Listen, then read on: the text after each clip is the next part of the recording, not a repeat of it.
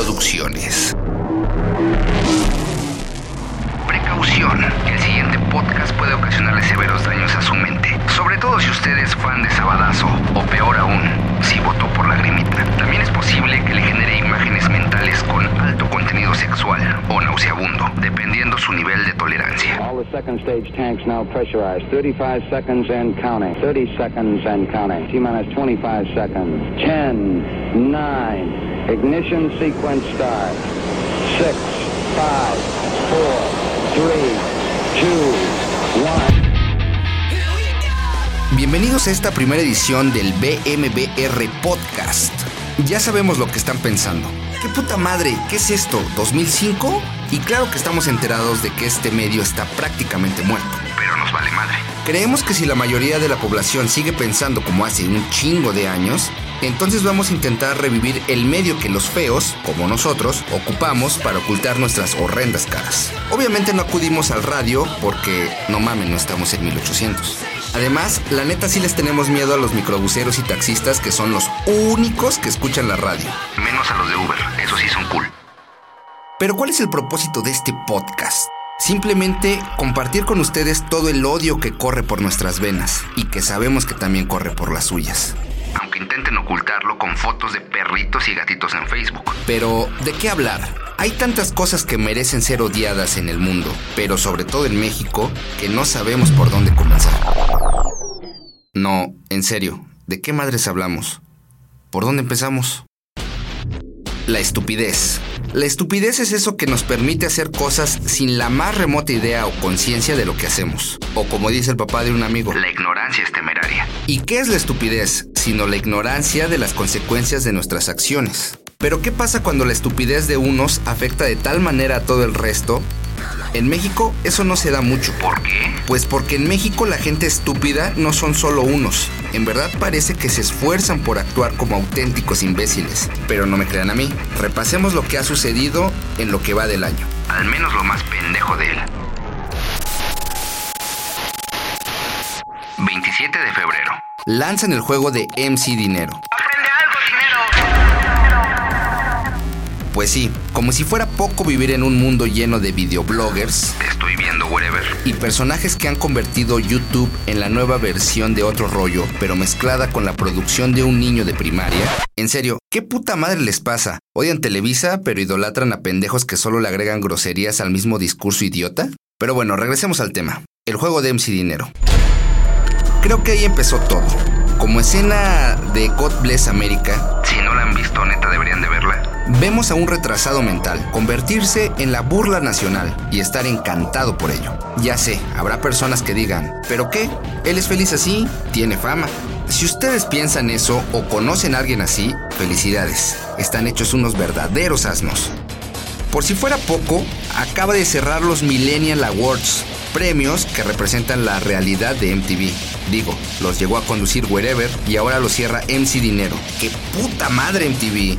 Antes eras chévere. No les sorprenda cuando lo vean actuando como los chimpancés y las golfas de Acapulco Shore. 5 de abril. Inician las campañas electorales.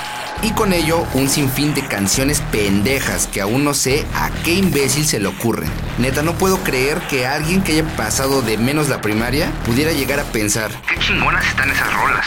Pero dejando a un lado la increíble avalancha de caca ocasionada por estas horribles canciones, tenemos la prueba más grande de la inmensa estupidez humana. Efectivamente, estoy hablando de la ilustrísima lista de candidatos que pudimos encontrar. Y es que neta, neta, no puedo creer que personajes como Cuauhtémoc Blanco, Carmen Salinas, Lagrimita y el mismísimo Pato Zambrano estén siquiera considerados para desempeñar un cargo público. Pero el pedo no es ese. Total, ellos pueden hacer y aspirar a lo que pinches quieran. Como ya lo vimos. El pedo es que hay gente que en verdad los apoya. ¡Qué verga, México!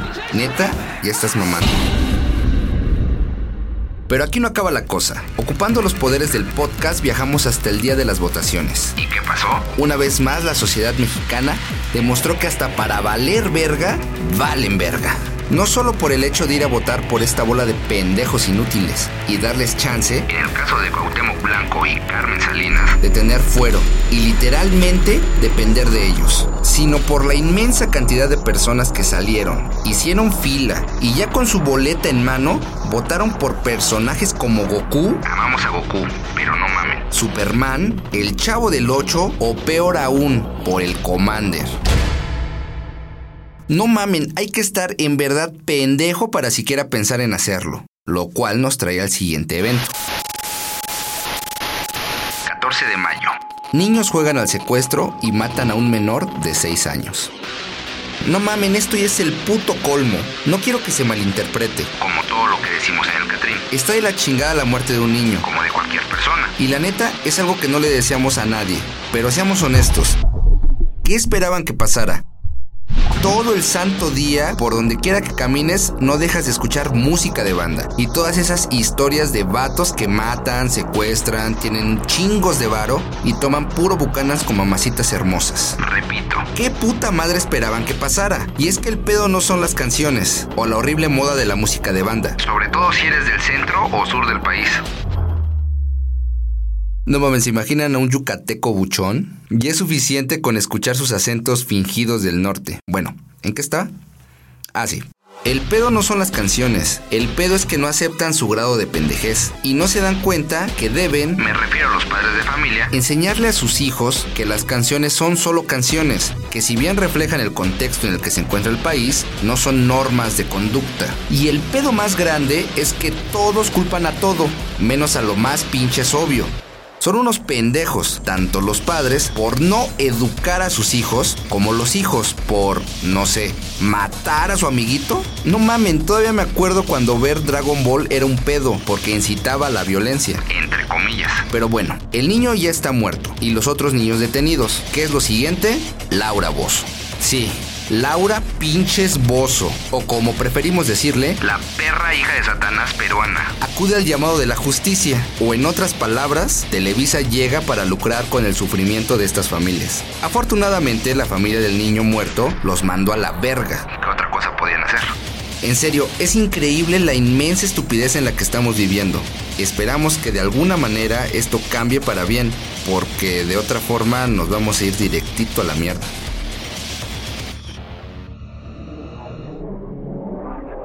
Ya nos vamos. Gracias por escuchar la primera transmisión de BMBR Podcast. Cualquier comentario lo pueden hacer en la parte de abajo si es que lo están escuchando por YouTube o si nos escuchan por SoundCloud o algún otro medio pueden hacerlo directamente en la página del Catrín, la cual pueden encontrar en facebook.com diagonal producciones el Catrín. Facebook.com, diagonal producciones el Catrín. Si les latió el podcast, denle like, suscríbanse y todas esas cosas que seguro ya saben hacer.